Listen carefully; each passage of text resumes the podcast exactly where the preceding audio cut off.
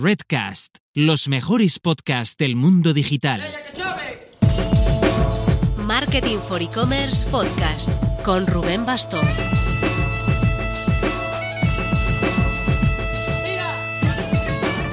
Hola marketers, ya pasó el Next Attribution, es pasado. Fueron 5 horas súper intensas, más de 250 apuntados y un nivelón tanto en escena como entre el público. No nos vamos a poner a resumir las conclusiones porque podríamos hacer el post completo. Eh, compartí yo, por ejemplo, algunas en mi LinkedIn eh, personal, si puede llamársela así, pero os dejamos también en notas un artículo resumen que publicamos en marketingforecommerce.net. Esperamos que alguna de las mesas redondas pase por este podcast próximamente. Pero si piensas que ahora nos tomamos un relax, es que no nos conoces. Esta misma semana tenemos el jueves a las 5 de la tarde en España, 9 de la mañana en México, un webinar con pintaza.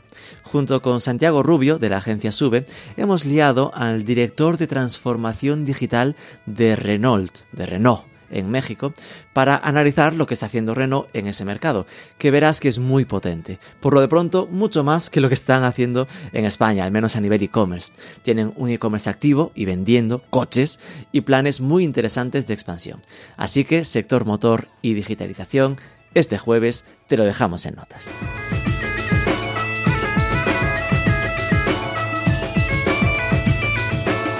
En el programa de esta semana vamos a analizar cómo está trabajando su digitalización nada menos que desigual. Hablaremos con Alexandra Olszewska, su Digital Director. Para que os hagáis una idea, hablamos de una marca que en 2019 facturó casi 600 millones de euros. El peso de digital pasó de ese año el 14% al 30% en 2020. También es cierto que 2020 es un año rarito, ya sabéis. Pero bueno, creció un 50% en facturación online, a sobre los 120 millones de euros. Así que veremos cómo lo están haciendo, cómo están aprovechando ese potencial de la omnicanalidad con todas sus tiendas, su política de expansión internacional por digital y cómo gestionan también los marketplaces. Vamos con ello. Pero antes... Una de las herramientas que todo e-commerce debería implementar es un chat o un chatbot para dar un servicio de atención al cliente en tiempo real, buscando que la experiencia sea lo más parecida posible a la de las tiendas físicas. Para esto, Octane es sin duda tu partner de referencia. Tiene ambas opciones, tanto chat como chatbot, y es el único con covisor, es decir, permite a la marca enviar imágenes de productos por el chat. Además cuenta con equipo experimentado en e-commerce y con servicio en español, pues aunque tiene mucha presencia internacional, es Made in Spain. Tienes toda la info en octane.com, que como se escribe oct8ne.com. Te lo dejamos en notas.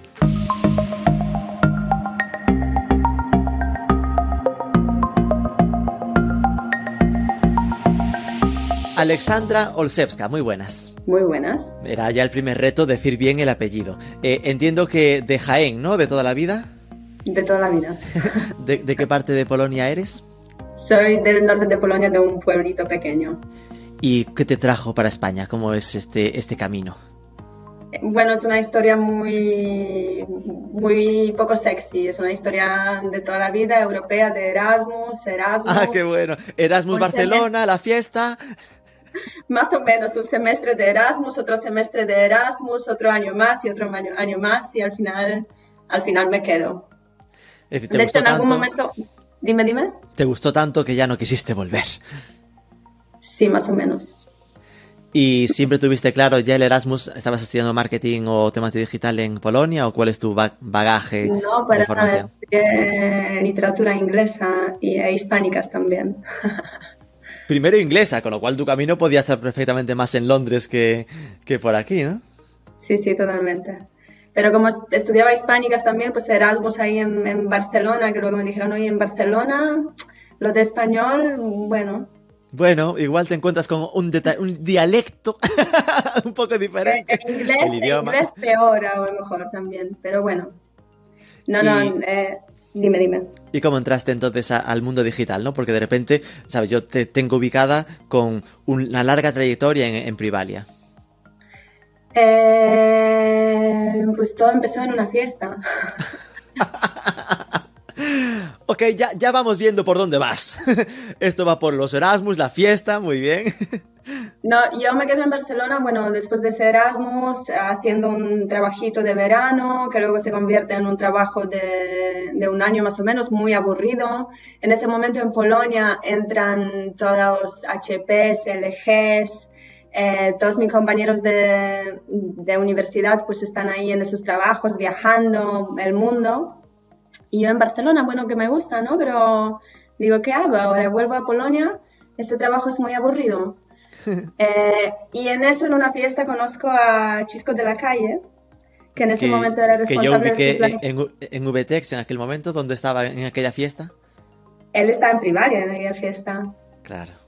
Eh, y le digo, oye, estoy súper aburrida en mi trabajo, no sé qué hacer, necesito un poco más de movimiento y él me invita a privaria, a pasarme por privaria, ¿no? Y yo nos, ahí con el currículum en el bolso, escondido, no sabiendo si me invita para pasarme o para una entrevista, que es eso realmente. Y bueno, resultó ser una entrevista, una entrevista con él y con Lucas Carné en ese momento, donde me hacen ahí un, un business case de consultoría. ¿En qué año estamos hablando? Eh, yo esto de los años lo llevo fatal. 2008 puede ser, por lo que sí. veo en tu LinkedIn. Es decir, que estaba Privalia en un momento muy incipiente. Lo digo porque mm, hablar con Lucas Carné en según qué años ya no era tan habitual. Es decir, que eh, estaba muy al principio todo, ¿no? Sí, sí. Eh, bueno, y ese business case resulta exitoso, ¿no? Me dicen, oye, aquí para ese área una chica que ha estudiado literatura, ¿no? Que tenemos que pasar por ese business case porque el miedo que tenemos es que realmente con los números no, no te irá muy bien, pero eh, yo soy una mujer de renacimiento, las matemáticas siempre las he llevado bien. Qué bueno. Eh, y, y entro en primaria en ese momento. Y Privalia es, un, es una aventura que no puedo resistir. Ahí se me quitan todas las ganas de volver a Polonia eh, de golpe. Aburrir no te habrás aburrido, eso seguro. no, de hecho, después del primer año en Privaria, pues eh, ya voy a Brasil, por ejemplo.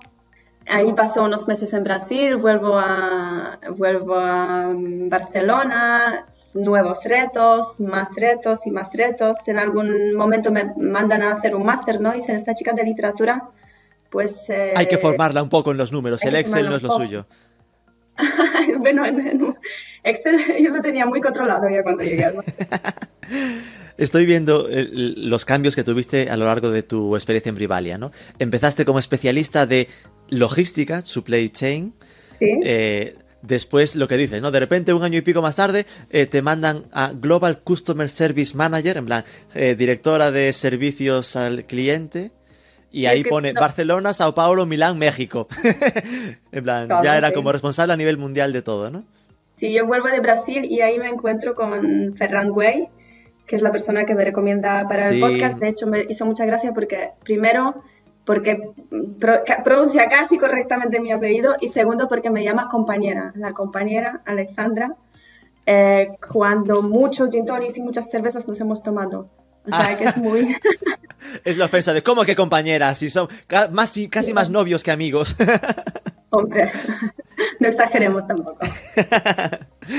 eh, entonces pasaste por servicios al cliente, después directora de compras. Sí, creamos un área de procurement. Fue un momento complicado de privaria donde teníamos que ahorrar mucho dinero. Tiramos primero de consultorías externas de ahorro y luego formamos un área de procurement para prácticamente controlar el gasto, ¡Ostras! seguir ahorrando. Madre mía, estaba imaginando al principio que era directora de compras de producto, ¿no? El tema de... de... No. no, no, esto era proveedores proveedores, entre ellos proveedores de marketing, de absolutamente todo, desde Mira, proveedor de limpieza que... y café a, a proveedor de eh, plataformas de, email marketing, por ejemplo. Te juro que en aquellos tiempos, estamos hablando de 2012-2013, yo trabajaba en Elogia, que era vuestro proveedor de, de, marketing, y recuerdo este momento, el de han metido una mesa de compras ahí por el medio, nos está jodiendo la vida, porque eh, era como de repente lo mismo, ¿no? Metía una, un sistema de medición que lo mismo te medía la limpieza que el marketing, ¿no? Es decir, que el tema de creatividad era muy difícil de Yo creo de que valorar, como ¿no? personalmente no tuve nada que ver, que bueno, bueno. pasasteis primero por los, por los proveedores externos, consultores externos, y yo ya no llegué a, a recortaros nada. Perfecto, perfecto. Así podemos hablar con más tranquilidad. y después apareces eh, como directora de las operaciones del marketplace. Es decir, que al final eras como los nuevos retos te los marcaban para ti. Bueno, yo se los pedía también, ¿no? El, procurement, em, tenía, yo tenía mucha historia y mucha confianza en Privalia, entonces era perfecta para procurement. Hmm. J y Lucas estaban súper tranquilos conmigo ahí porque iba al detalle, entendía todo, entendía el, interés de la compañía. Eh, pero claro, el procurement lo entiendes todo, tienes contacto con muchísimas áreas, aprendes un montón de cosas, pero después de un año y medio, pues ya lo has visto todo y vuelves a renegociar los mismos contratos, ¿no? Claro. Entonces, no tomas ninguna decisión realmente, asistes a las áreas en, en esa negociación. Hmm. Eh, y ahí les pido el cambio y, me lo otorgan. Empieza ese momento de lanzamiento de Marketplace, lanzamiento del proyecto y, viene Fabien Loet a privar y a liderarlo eh, y me ponen a su lado. Ahí estamos los dos luchando contra los molinos. ¿Y qué tal esa experiencia? Porque veo que fuiste primero en general y después lo mismo en Italia, en plan ahí ya liderándolo tú. Eh, ¿El marketplace es algo que eh, ¿funcionó bien en Privalia o le costó arrancar? Bueno, era un proyecto muy estratégico, ¿no? Y la compañía realmente apostaba muchísimo por ese proyecto. Pero claro, era una lucha interna también porque interna con IT, con el tema de desarrollo de sistemas, o sea, la plataforma de campañas de Privalia para nada servía a una venta por catálogo. Claro. Eh, eso fue duro, doloroso y, tuvo sus diferentes partes. Tuvimos que ingeniárnoslas para empezar de, alguna manera a vender el catálogo a través de ese sistema de campañas. Y por otro lado, era una lucha interna también con áreas de compras, ¿no? Porque teníamos a gente que vendía campañas, tenía relación con marcas y nosotros de repente les metíamos este producto en venta por catálogo permanente fue todo, toda una lucha, pero muy interesante, muy instructiva y, realmente muy importante para Privalia en su momento. Creo que la, le permitió a Privalia eh, venderse como se ha vendido también en alguna parte, ¿no? Con esa parte de, Marketplace. Y esto eh, fue la compra, seguiste eh, como directora de esta parte de Marketplace y hace un año, casi, cambiaste. ¿Qué, pasó? ¿Ya te empezabas a aburrir en Privalia? ¿Ya no había retos por ahí o qué? Bueno, yo pasé muchísimos años en Privalia, ¿no? Y pasé por muchos retos. Privalia en algún momento deja de ser Privalia, ya es VP, salen Lucas, J, salen las figuras referentes y ahí en ese momento yo también decido que, eh, que me lo pasé muy bien, que aprendí un montón, pero que está, es tiempo de cambiar, ahora más que nunca, ¿no? Eh, porque antes cuando yo tenía esas ganas de cambiar, pues me ponían un reto delante. Y, y ahora ya como que no acepto más retos, ya, ya, quiero un reto fuera. Y quiero cambiar un poco de aires y em, ver lo que hay. Me asocio con una universidad, doy clases de e-commerce en ese momento, me meto dentro del ecosistema de startups de Barcelona. Eh, hago un viaje por incubadoras y aceleradoras de Israel también. O sea, paso un año y medio de eh, muy interesante, muy interesante. Pero ahí se aparece desigual por el camino y eh, no resisto este reto. Eh, vuelvo a este mundo digital, de dirección de un negocio digital, ¿no? al mundo de empresa, porque también ya tengo ganas de más marcha ¿no? y de más reto y, y de irlo superando y, y aquí estoy. ¿Cuál es el reto que te plantea eh, desigual, ¿no? Es decir, ahora mismo eres Digital Director, cuéntanos un poco qué significa eso, porque no es Marketing Director, es como directora de toda la parte digital, ¿no? Pues es muy simple, es crecer, crecer, crecer y, y otra vez crecer. En digital, supongo, ¿no? Totalmente. y esto no se, no se pisa en plan, porque igual el director de ah, el director de marketing es global, ¿no? Es de tanto de online como offline. Totalmente, sí. ¿Y hay un responsable de e-commerce dentro de Desigual o pasa a ser un poco esa tu figura de algún modo? Yo soy responsable, en, mi figura es responsable de toda la venta de e-commerce propio de Desigual y todo lo que estamos vendiendo en las diferentes plataformas, retailers, marketplaces. Eh, y también integro de alguna manera la responsabilidad de CRM, o sea, CRM pasa a, reportarme a mí. Eh, CRM que da servicio a clientes de todos los diferentes canales, ¿no? O sea, tiene esa vista mm, holística del cliente en, sus diferentes interacciones con la compañía. Es decir, el CRM que eh, pasa para ti porque al final sí se basa mucho en emails o notificaciones push o la aplicación, pero también el CRM de lo que son las tarjetas de fidelización en tienda física, por ejemplo. Totalmente. Con lo cual ahí ya es meterte una patita en lo omnicanal. Exacto, exacto. ¿Lo que tiene que ver eh, con, Omnicanal depende de ti también o, hay otro equipo, otra persona que lo mueva? Hombre, depende de, mucha gente realmente. No hay una figura que se ocupa de, lo que es Omnicanal. Todos empujamos de alguna manera em, ese reto y hacia esa omnicanalidad. Yo aterrizo en, un desigual que lo tiene bastante claro, ¿no? Sobre todo em, se ha ocupado muchísimo de tener esta visión omnicanalidad del stock. Stock es un problema para muchas compañías, ¿no? Porque hay un stock asignado a e-commerce, stocks eh, asignadas a diferentes tiendas, stocks repartidos en diferentes almacenes. Hmm. Entonces, stocks bastante fragmentados y mm, mayoría de, la mayoría de las compañías o muchas de las compañías eh, no tienen esta visión única de ese stock. Eh, lo vimos en primaria también, ¿no? Hablando con muchísimas marcas, cuando intentamos integrar stock de las tiendas, pues a las compañías les faltaba esta visión. Pues Desigual tiene esa visión de stock única, integra todo el stock eh, bajo un solo paraguas y yo en e-commerce eh, soy capaz de tirar de stocks de tiendas en diferentes geografías, que es muy importante para una compañía como la nuestra porque realmente estamos en, muchísimas geografías. Tenemos el stock fragmentado en muchísimos puntos de venta, ¿no? Eso mete un, nivel de complejidad y mete un nivel de oportunidad brutal, ¿no? Porque al final entiendo que ese eh, saco sin fondo que se hablaba de no tiene esa visibilidad del dato es que una marca eh, no sabía las prendas que había sin vender en las tiendas, ¿no?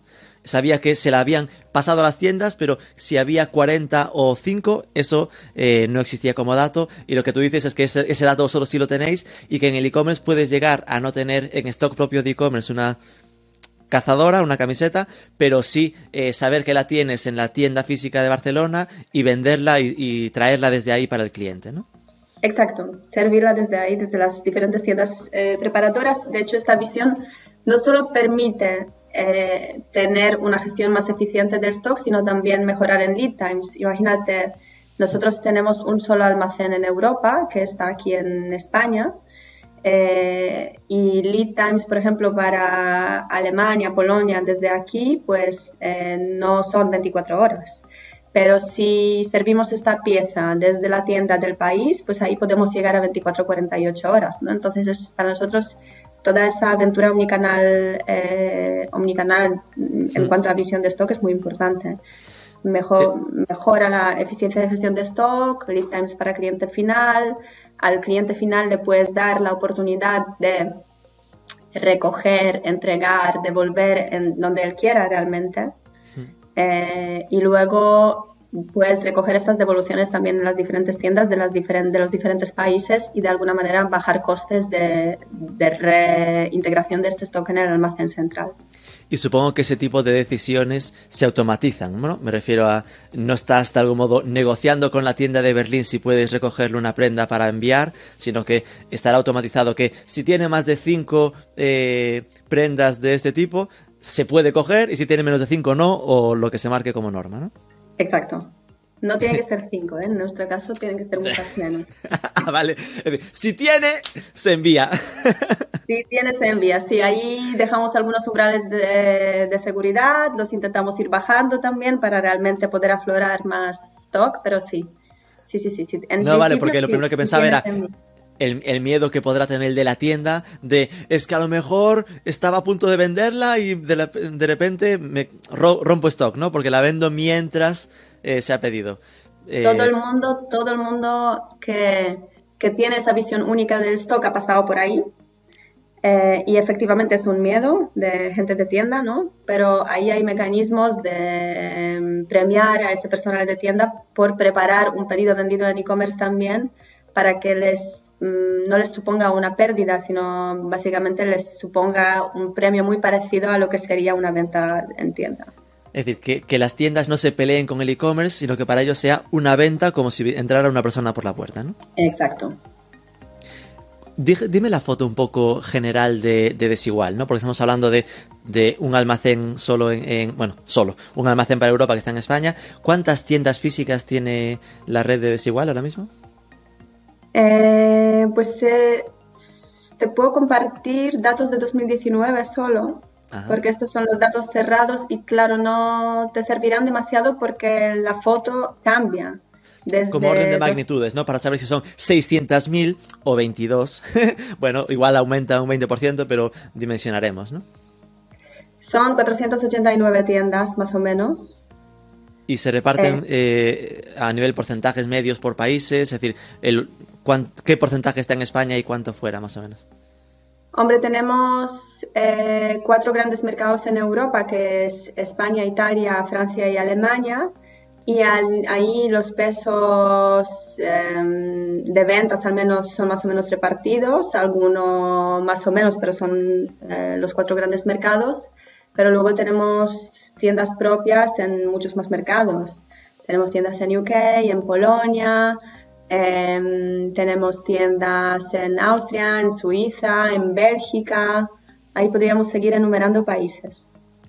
Sí, que, al final eh, son como cabezas de país, ¿no? Porque al final sí que es cierto que eh, Desigual tiene un, posicionamiento de marca muy alto y muy como un punto aspiracional, al menos es lo que, lo que yo percibo, ¿no? Y que es habitual que por lo menos en un aeropuerto en cada país, para entendernos, igual haya, o en un gran centro comercial, siempre haya alguna tienda de, de estas, ¿no? Pero claro, son casi 500 tiendas en 2019, que seguramente no, no habrá bajado, ¿no?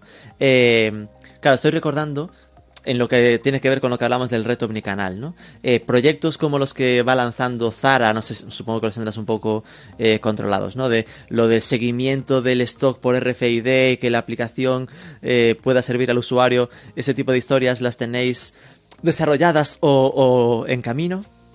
Nosotros estamos desplegando ahora RFID en todas nuestras tiendas. En Europa casi em, lo hemos finalizado, nos quedan algunas tiendas por desplegar aún y ahora vamos a ir a atacar a Japón, Estados Unidos, Canadá, o sea, ya a tiendas que tenemos fuera de Europa. Em, y sí, o sea, RFID otra vez en ese reto de omnicanal, pues es muy importante controlar muy bien tu stock, ¿no? Para no crear roturas. Al final estamos hablando de esos umbrales muy bajos de stock de seguridad.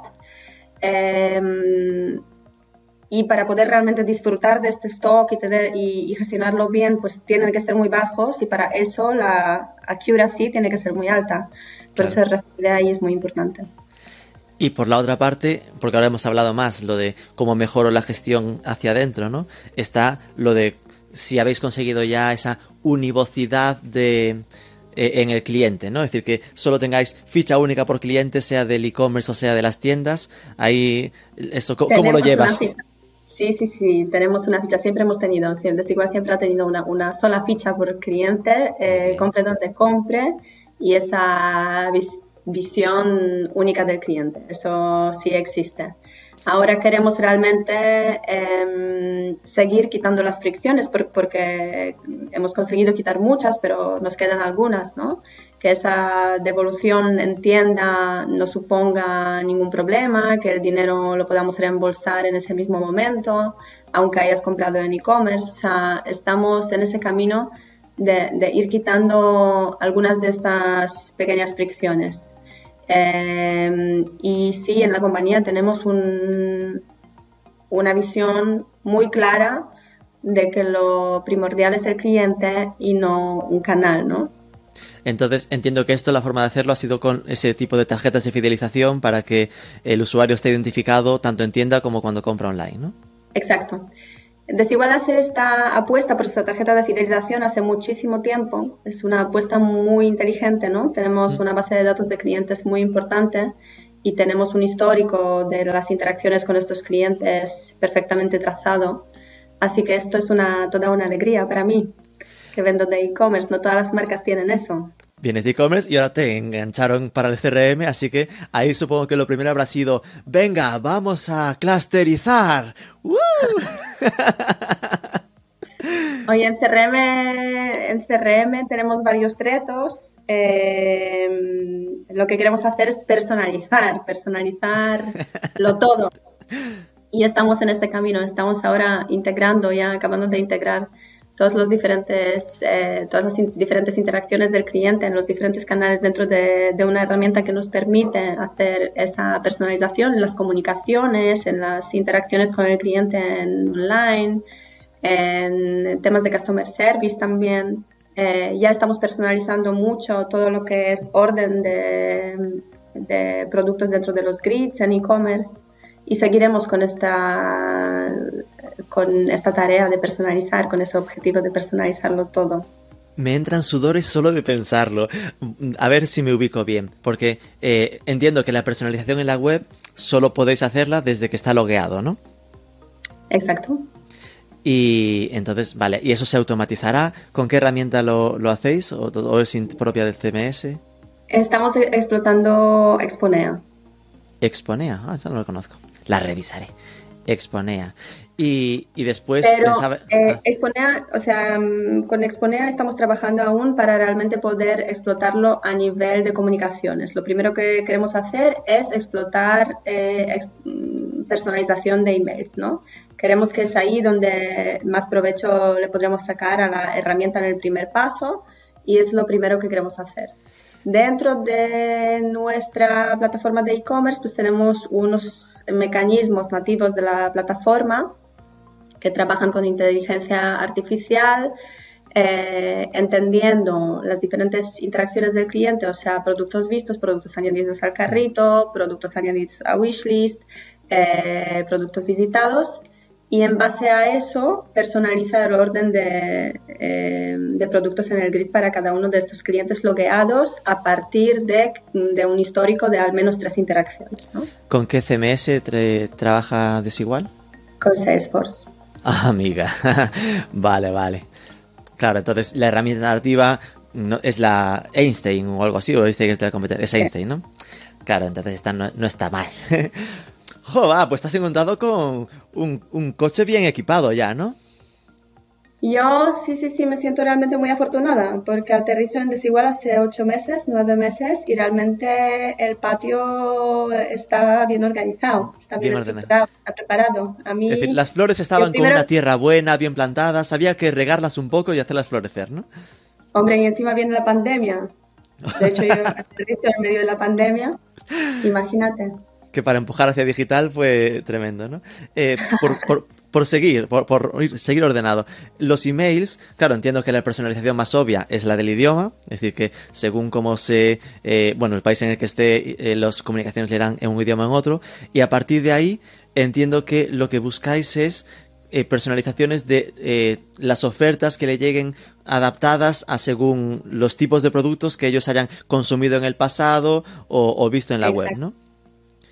Y esto Totalmente. es el, el, reto que al final, lo que te decía de la clusterización, irá muy, muy por ese lado, ¿no? Los que eh, supongo que irá el RFM mítico de recencia, frecuencia y monetización y ahí marcar los tipos de emails, ¿no? Totalmente, totalmente. Pero claro, eh, ya no estamos hablando de clusters, o sea, estamos hablando realmente de una conversación de uno a uno, ¿no? Donde realmente te estaremos enviando la oferta que sea más adecuada a tu perfil, dependiendo de tu histórico de compras e interacciones. Te estaremos enviando productos que más te puedan interesar a ti, dependiendo de tu histórico de interacciones otra vez.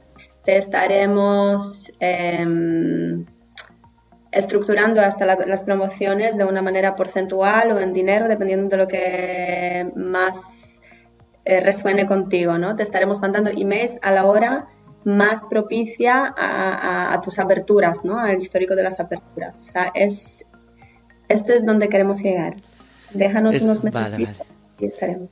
Entiendo, entiendo, que ya estamos pasando del, del, RFM, ¿no? De la clusterización a él. No, no, yo lo que voy es a ir configurando, lo, de nuevo, pautas, ¿no? Órdenes, automatizaciones que digan a los que cumplan X pasa aquello y pasa aquello es mándaselo en el intervalo de una hora respecto a la media de horas en las que ha abierto los emails anteriores.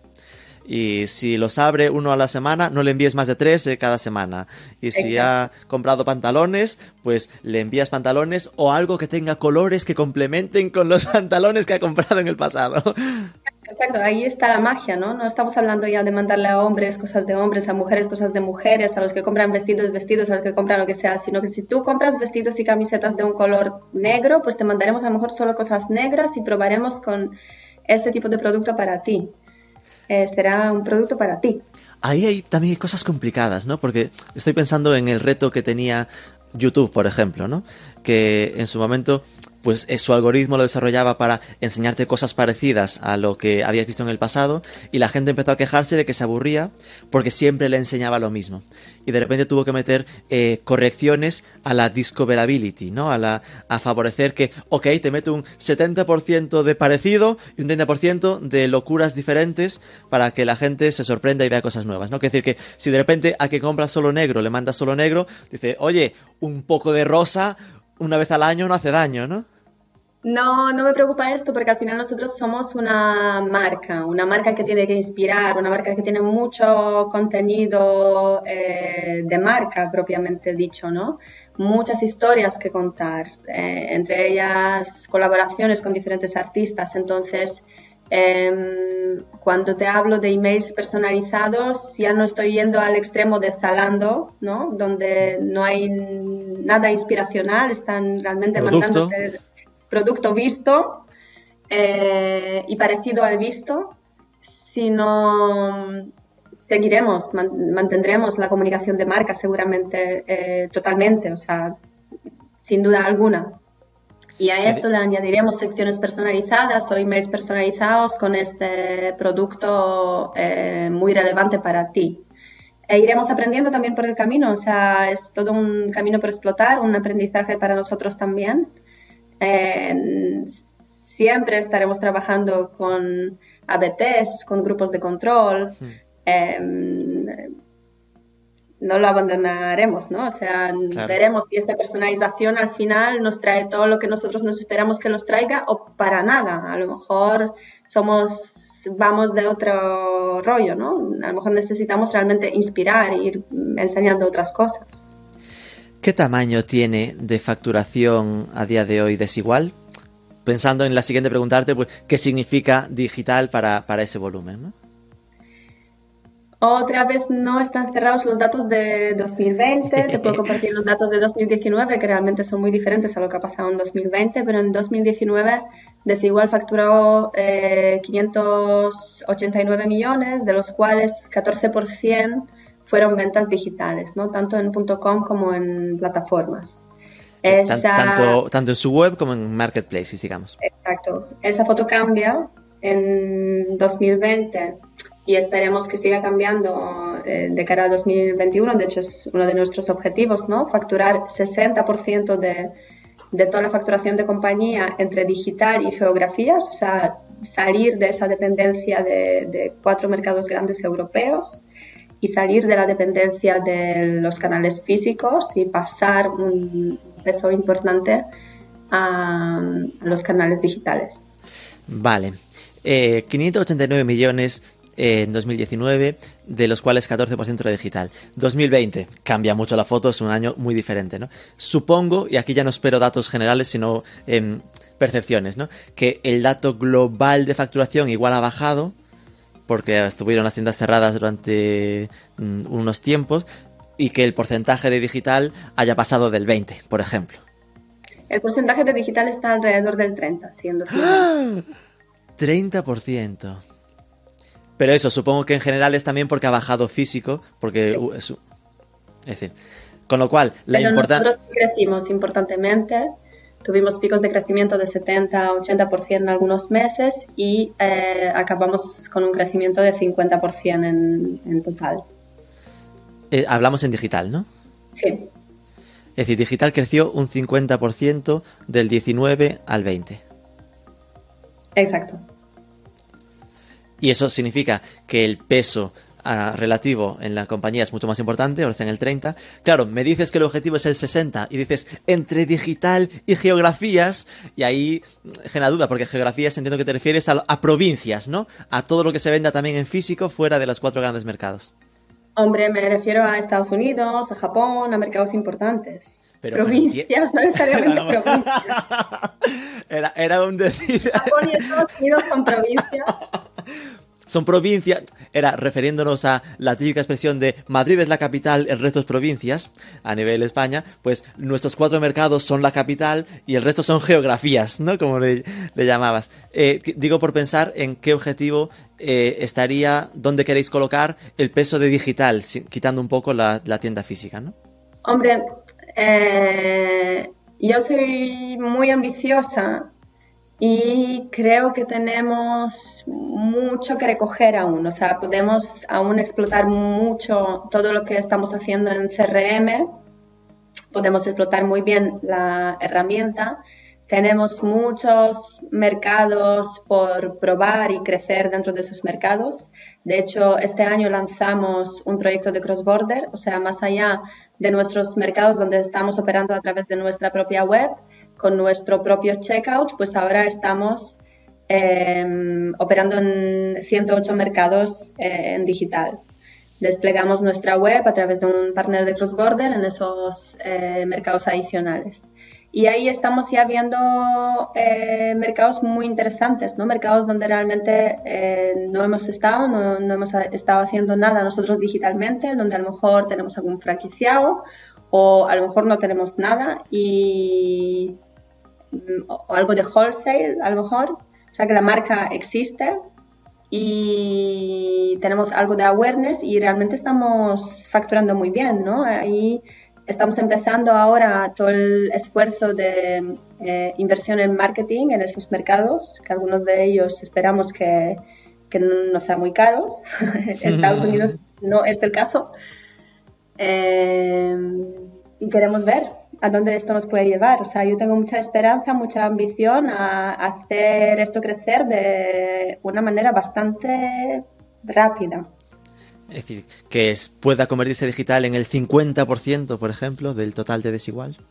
Yo creo que sí, que este es el camino, que en 2023 tendríamos que estar por ahí.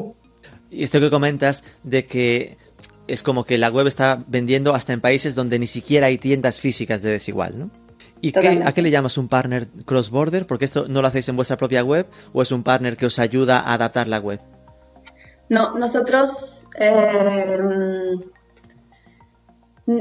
el partner se engancha en nuestro checkout, básicamente recoge todo lo que nosotros hacemos en checkout y lo que hace es también se ocupa de todas las operaciones, o sea, recoge el producto en nuestro almacén y hace todos los temas de despacho de aduanas y la entrega a casa de cliente.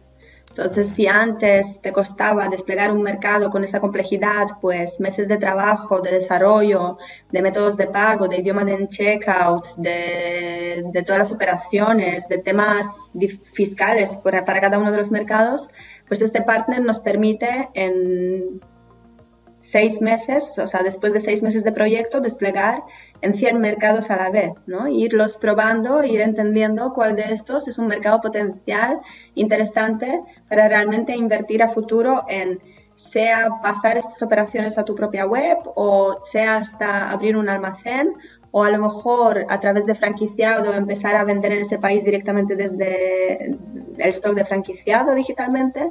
O sea, hay diferentes posibilidades, ¿no? Pero lo que nos permite ese partner es tener esa presencia mundial sin una complejidad eh, enorme, de hecho con muy poca complejidad, y, probar. ¿vale? Él se encarga sin duda de toda la logística y como que se engancha en, en la parte de, desde el checkout de vuestra web, es decir, como que entra en la web, está instalado en vuestra web y es como que el que compre desde Bolivia, por imaginarnos, si, fuese uno de los casos, eh, entra a desigual.com, pero si llega a la cesta, en la cesta lo verá en pesos bolivianos o la moneda, no recuerdo exactamente cuál es, pero eso ya no lo está viendo en vuestro CMS de Salesforce para entendernos, sino que está entrando en, la, en la tecnología de ese partner y si ya le cae la compra, él se encarga de todo el tema de la logística y el envío, ¿no? Exacto. Qué chulo. Vale. Hasta Vale. de customer service también. Y luego de, las, Ah. de la logística inversa. Qué bueno. Es decir, con lo cual al final se encarga de todo, de todo el proceso posterior De todo lo vosotros- doloroso, sí, sí. y vosotros en el fondo os encargáis pues de, de nuevo de la parte de marketing, de la captación del cliente, ¿no? Exacto, nos encargamos, o sea, em, gracias a este partner también lo que, lo que podemos hacer es básicamente enseñar todo nuestro assortment dentro de sus países lejanos, ¿no? No tenemos que decidir hoy solo mando una- un pequeño assortment a este país, a este almacén local y pruebo con eso. No, tenemos todo el assortment eh, disponible para Europa, desplegado en esos mercados desde, desde el día uno y podemos ir probando también qué es lo que se vende, lo que no se vende en cada uno de los mercados. Lo que me estoy empezando a imaginar es la cantidad de equipo y de dinero que tiene que haber dedicado a marketing para esto. Porque claro, al final, ¿no? Si tienes, ¿Por imagínate, vamos a ¿Dónde, abrir... dónde, dónde está el equipo? El equipo, el equipo no tanto, el equipo pensaba para el CRM y todo ese rollo, pero el dinero de repente es, vamos a probar 100 mercados nuevos con este partner. Hombre, al menos, no vamos a pro- a nivel de, de performance marketing dices. por ejemplo, claro, de tener SEM activo o social ads en Bolivia y 90 mercados más. Hombre, está claro que no vamos a invertir en todos estos mercados, en Vale, todos los vale, 108 mercados. Vamos a es ir más que buscando nada esos tener la opción de que nos compren si quieren, ¿no? Exacto, porque como no cuesta nada, no cuesta nada abrir un país adicional, al final tampoco estamos invirtiendo en localizar este site. O sea, no lo estamos haciendo en idioma local. Claramente en América Latina lo tenemos en castellano, pero en Egipto lo tenemos en inglés. Vale, vale, vale, vale. Y, eh, el checkout sí, gracias al partner, tiene, eh, ya no me acuerdo Moneda local, medios de pago. moneda local, 78 diferentes idiomas, creo. Y exacto, o sea, el checkout es súper eficiente, tiene unos performances muy buenos, tiene métodos de pago adaptados a cada uno de los mercados. O sea, es un partner que trabaja con muchas marcas en esta modalidad y también ha aprendido por el camino. Ok, ok. Entonces, tengo el reto del 50% de desigual eh, digitalizado. Eh, ahora mismo, ¿cómo se reparte e-commerce versus marketplaces? A nivel, entiendo que, mm, a lo loco, 70-30. 70 para el e-commerce propio, 30 marketplaces. Por ahí. Por ahí, no me mojo, ahí te lo dejo. y marketplaces, claro, no es... eh, entiendo que estáis en todos, es decir, un Amazon te puedes encontrar ropa de desigual o cómo decidís ahí en dónde entráis.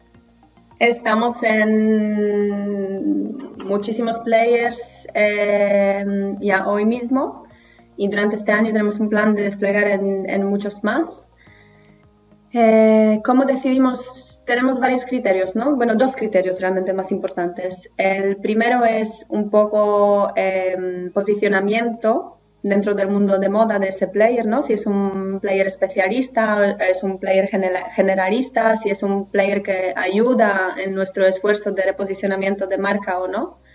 Y el otro eh, criterio claro es el potencial de venta. Vale, según el primer criterio, podríamos pensar, Zalando siempre, mm, Amazon no. Pero el segundo, bueno, nos hace ya dudar y a lo mejor entramos en Amazon también por el potencial de venta, ¿no? Sí, pero como en todas las marcas, al final tenemos una, una política de assortment y decidimos colocar un assortment en uno y otro assortment en otro. Nunca iremos con nuestros productos premium, colaboraciones importantes eh, a ninguno de los marketplaces que no, no nos ayuden en esa tarea de reposicionamiento. A Zalando sí, a About You también intentamos tener eh, algo de equilibrio dentro de los países, ¿no? Para intentar no depender solo de Zalando en Alemania, por ejemplo, y ahí eh, estamos jugando nuestras cartas con About You, que es un marketplace muy, muy interesante. Si Zalando, Zalando es una tienda de ropa y About You es una tienda de moda realmente, eh, pues ahí estamos. Estamos, estamos presentes hoy en, en, un montón de players con diferentes modelos, sea marketplace directamente, sea consigna, sea wholesale. Eh, modelos, muchos modelos híbridos, eh, híbridos también, ¿no? Porque para proteger esa parte de colección que realmente nos, eh, nos importa, que nos reposiciona, que es la, eh, la parte más premium, esta la jugamos solo en marketplaces. Hmm porque el modelo de wholesale no nos permite controlar precios, no nos permite controlar lo que pasa luego con, con ese producto. Claro. Estamos en Amazon, Zalando, About You, en, en Zalora, en Zozotown, en, em, em, en un montón de players más pequeños, Boost en Escandinavia, por ejemplo, Elo, y pensando en cuál es más central. Entiendo que ahí tu experiencia en la parte de marketplaces ha ayudado a abrir un poco eh, esta perspectiva y apostar bastante por este lado o, ya tenían este, este camino también bien desarrollado. Lo tenían bastante bien desarrollado, bastante bien pensado. Mira, va desigual, para, ay, por favor, todo bien. no, porque muchas veces la, la, sabes, la, visión, ¿no? De empresas tradicionales, eh, como pueda interpretarse desigual, ¿no? Que no es una nativa digital, por entendernos, suele ser como de un poco la defensiva, ¿no? Con los marketplaces.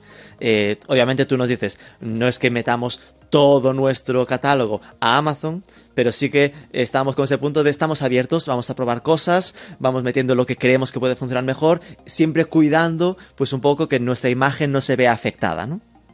Exacto. Supongo que es muy, muy potente para la parte de internacionalización, ¿no? De llegar a unos mercados en los que a lo mejor con la marca propia, con el e-commerce, sea mucho más difícil llegar al cliente, ¿no? Eh, sí, sí, totalmente, totalmente. Por ejemplo, en Japón eh, estamos vendiendo muy bien en las diferentes plataformas japonesas y nuestro e-commerce nos está costando un poquito más, pero ahí con el movimiento del almacén local que acabamos de abrir en, en enero, con los lead times mucho más ajustados, ¿no? Porque al final estamos compitiendo contra, contra nuestro mismo producto en esas plataformas con mejores lead times, con mejores políticas de devolución. Cuando nosotros en Japón íbamos trayendo eh, ropa desde Hong Kong con unos lead times de cinco días, por ejemplo, ¿no? Claro. Pues tenemos que volvernos mucho más competitivos a, a este nivel, a nivel de métodos de pago también, o sea, estamos ahí con este esfuerzo de localización de los checkouts de cada uno de los países importantes. Em, y espero que esto también realmente nos reporte unos buenos resultados durante este año. Pero sí, las plataformas son una, parte de esa estrategia, ¿no? una parte muy importante. En Estados Unidos también vamos a desplegar este año en un montón de diferentes plataformas para justamente em, seguir em, creciendo en ese awareness de marca que ya existe en Estados Unidos, de alguna manera, porque llevamos tiempo en Estados Unidos con pocas tiendas, la verdad, pero sobre todo por el turismo y, y, el ruido desde España, ¿no? Desigual realmente tiene ese... Mm, eh, es una marca muy fuerte. Es lo más divertido de Desigual. Sí, sin duda.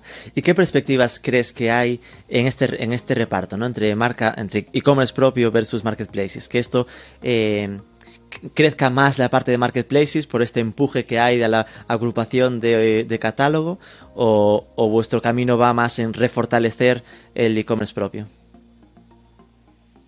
Es un camino paralelo. A mí no me gustaría desequilibrar ese crecimiento, ¿no? Me gustaría quedarme en ese 70-30, 60-40. Eh, pero bueno, esto dependerá mucho de, dónde y cómo, ¿no? Ah, existen trendiols, eh, las modas en Rusia y players muy, muy importantes que cuando encontremos la fórmula de crecer con ellos eh, de una manera importante, no tendremos nada que hacer con nuestra web, sin hablar de Timol. ¿También vendéis en China con Timol? Vendemos, sí, sí, sí. En Timol Global, vía Timol Global y Timol China también. Vale, con lo cual eh, la idea es eh, mantener la fuerza de la web, pero asumiendo que según los mercados, habrá mercados en los que pese mucho más la parte de marketplace. No estoy recordando que el propio Inditex en su momento, me suena la noticia, igual ahora cambió, ¿no? Que en algún momento había como rendido eh, Alemania a mejor empujamos Salando porque eh, nos sale más económico hacerlo con Salando que, que hacerlo con nuestro e-commerce propio por lo que tenía que ver con la logística inversa que ellos no la tenían tan preparado en su momento, ¿no? Es decir, que hay, según qué países, como comentabas con Japón, que a veces te es más, mucho más ágil el poder venderlo con los marketplaces, ¿no? Sí. Vale, entonces, eh, de la web, ¿qué tamaño tiene a nivel de tráfico mensual para entender eh, mis preguntas míticas? Tráfico mensual y conversión rate.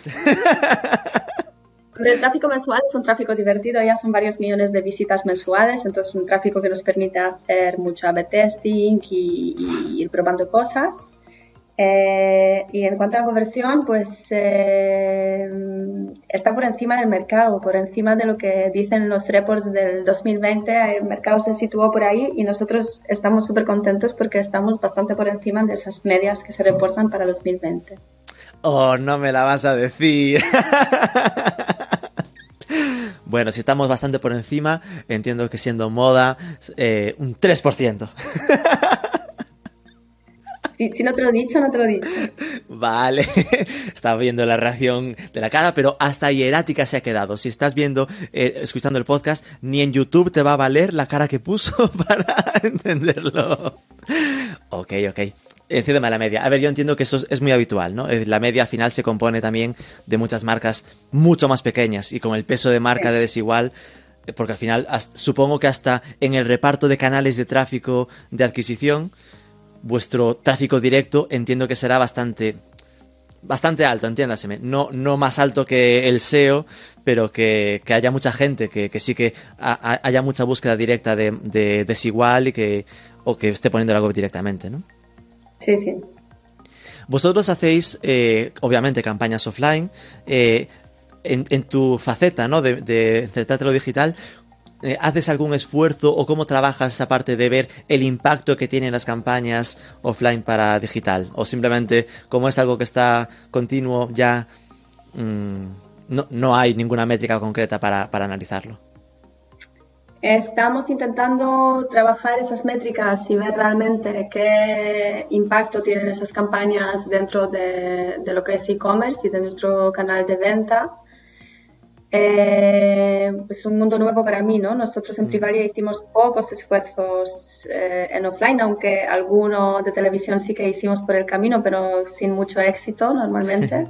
pero sí, eh, estamos, estamos intentando eh, encontrar estas métricas aquí y ver eh, cómo lo podemos evaluar, qué objetivos nos ponemos, para qué hacemos estas campañas, en qué momentos las hacemos y luego cómo evaluamos el éxito de estas campañas. Estamos intentando llegar a un acuerdo y buscar una cosa que nos valga para a, todos, ¿no?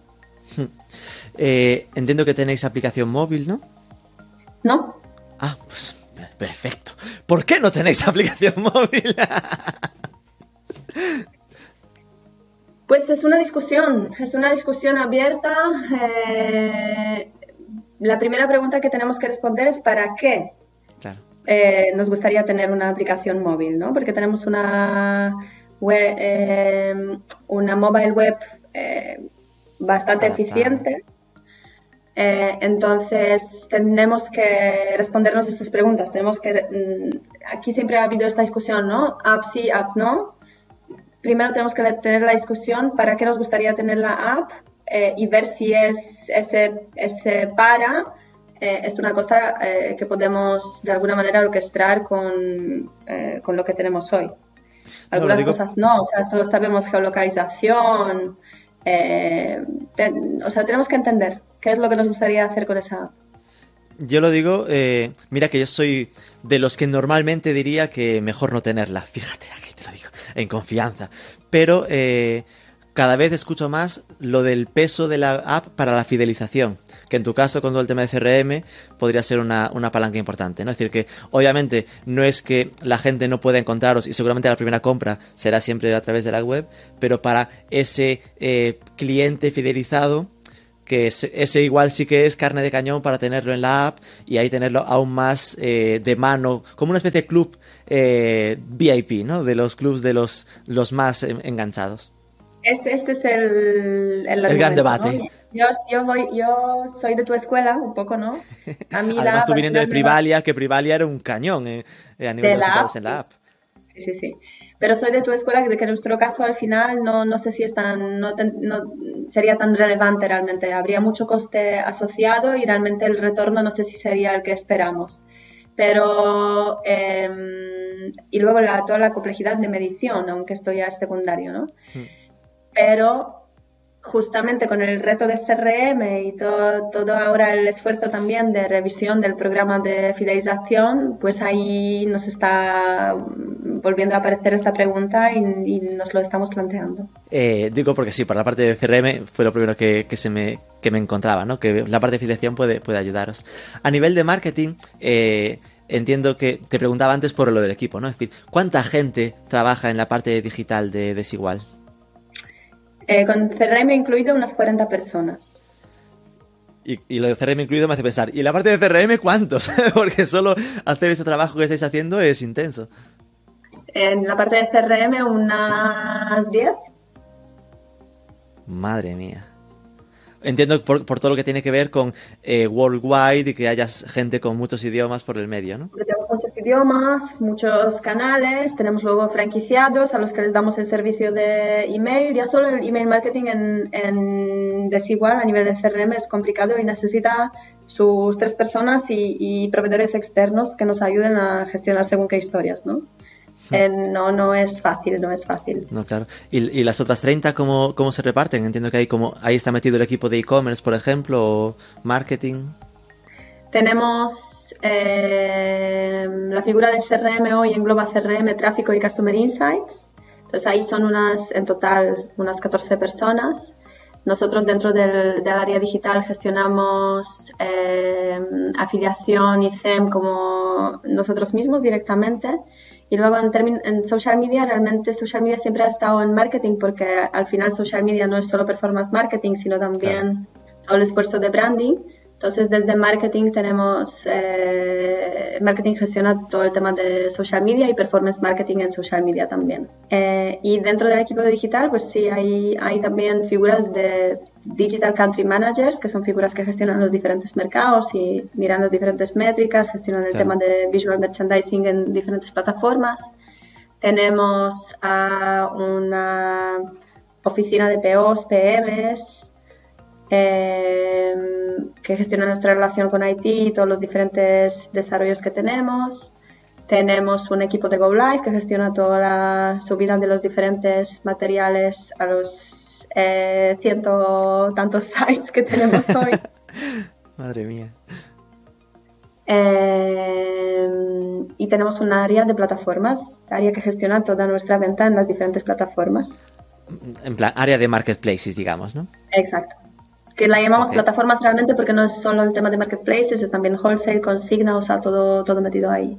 porque nosotros gestionamos nuestra relación con estas plataformas digitales, eh, sea lo que fuera, ¿no? Sea marketplace o sea una venta en firme.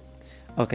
Y a nivel de canales de marketing, eh, ¿cuáles son las principales acciones que por las que apuesta, ¿no? Porque al final siempre en las entrevistas te vas encontrando con los muy performanceros, ¿no? Los que van a, a resultado directo, los que trabajan más la parte de branding, los que son más de SEO. ¿Qué tipo de marketing hace Desigual?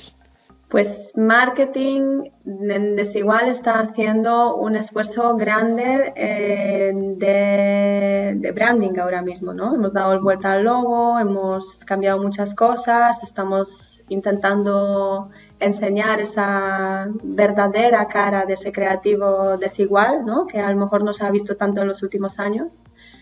Eh, entonces hay mucho esfuerzo de branding. Eh, pero por otro lado, bueno, yo vengo aquí para... Para resultados. yo vengo de Privalia, ¿sabes? Eso mismo. Entonces estamos eh, realmente enfocando bien la parte de performance marketing y, bueno, tenemos un presupuesto ahí grande para eso y esperamos, eh, habiendo enseñado resultados correctos, conseguir más presupuesto.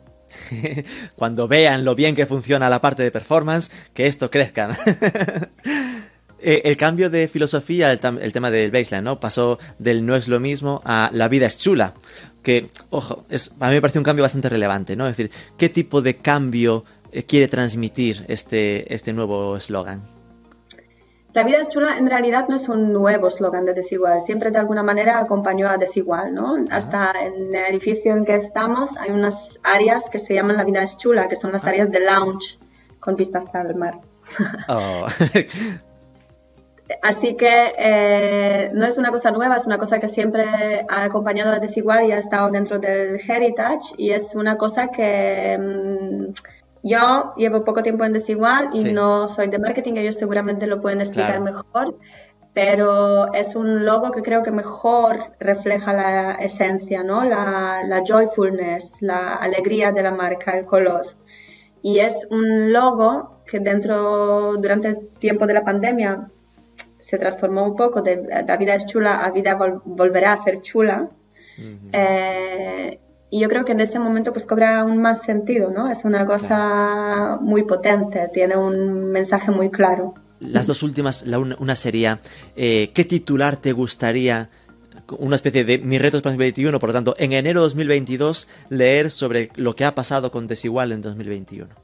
Pues mi reto en ese 2021 es poner en marcha todo el reto de personalización de CRM. CRM es un gran reto eh, y hay muchísimo trabajo allí, pero tenemos las herramientas en su sitio y hemos traído las personas que son capaces de ejecutar. Así que em, tenemos una, yo tengo no esperanza, sino seguridad de que, de que lo vamos a conseguir. Tenemos el reto de hacer mucho más eficiente nuestro performance marketing y realmente llegar a unos niveles que nos permitan eh, pedir más inversión. y, em, y tengo un reto de localización también. Desigual ha sido una marca de, muy global, siempre mirando un poco a, España, ¿no? mirando a números globales, pero muy influidos por todo lo que pasaba en España, porque España, o sea, los cuatro grandes mercados, ¿no? Esto es el gran peso. Y yo creo que hay muchas oportunidades eh, no explotadas aún ¿no? en el resto de, estas geografías. Em, y son oportunidades que me gustaría explotar este año realmente para, para poder sacarle todo el rendimiento que, que, nos puedan dar que se te va a quedar corto el 50% del digital que me comentas, como las tres cosas salgan bien. Porque al final es, si, si, lo peto en la fidelización, ¿no? En la parte del CRM, si consigo captar con performance marketing y además vender mucho más fuera de los cuatro mejores países, madre mía. Tremendo. De estos 108 que me permite captar baratito, ahí le puedo meter y meter y meter. Y meter. Tremendo, tremendo. Os va a ir genial, lo tengo clarísimo, Joa. Y nada, si solo la última sería si me recomiendas a alguien para hacerle el 13-14, el interrogatorio, como te he hecho a ti, alguien a quien odies mucho, para entrevistar en el podcast de Marketing for E-Commerce. Oye, no sé, eh, pensé que a lo mejor podría recomendarte a otra primaria más, a, a, Elena Fontelles, CEO de Japes que venden eh, comida muy premium personalizada para perros. Es ah, mira. E-commerce en auge, muy interesante. Es un sector que está muy en auge, el tema de, mascotas lo está dando todo. Pues nos la apuntamos, Elena Fontelles. Muchísimas gracias, Alexandra. Espera, que digo bien de nuevo el, apellido, ¿eh? Me lo leo. Alexandra Olsevska. Bien. Muy bien. Ha sido un placer hablar contigo. Muchísima suerte con estos retos que tenéis en la parte digital de Desigual. Estoy seguro de que lo vais a hacer genial. Y nada, que muchísimas gracias por todo. Muchísimas gracias a ti, Rubén.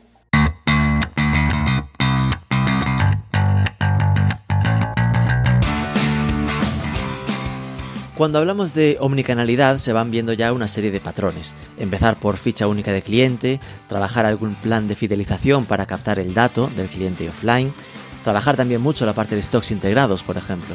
Es interesante lo que contó de cómo están abriendo mercados internacionales de forma muy escalable a nivel digital, así que sin duda habrá que seguirles la vista. Y con esto lo dejamos, esperamos que te haya gustado, si ha sido así déjanos un like, un comentario en ebooks, compártelo por redes, sobre todo suscríbete que es gratis y nos escuchamos el próximo lunes.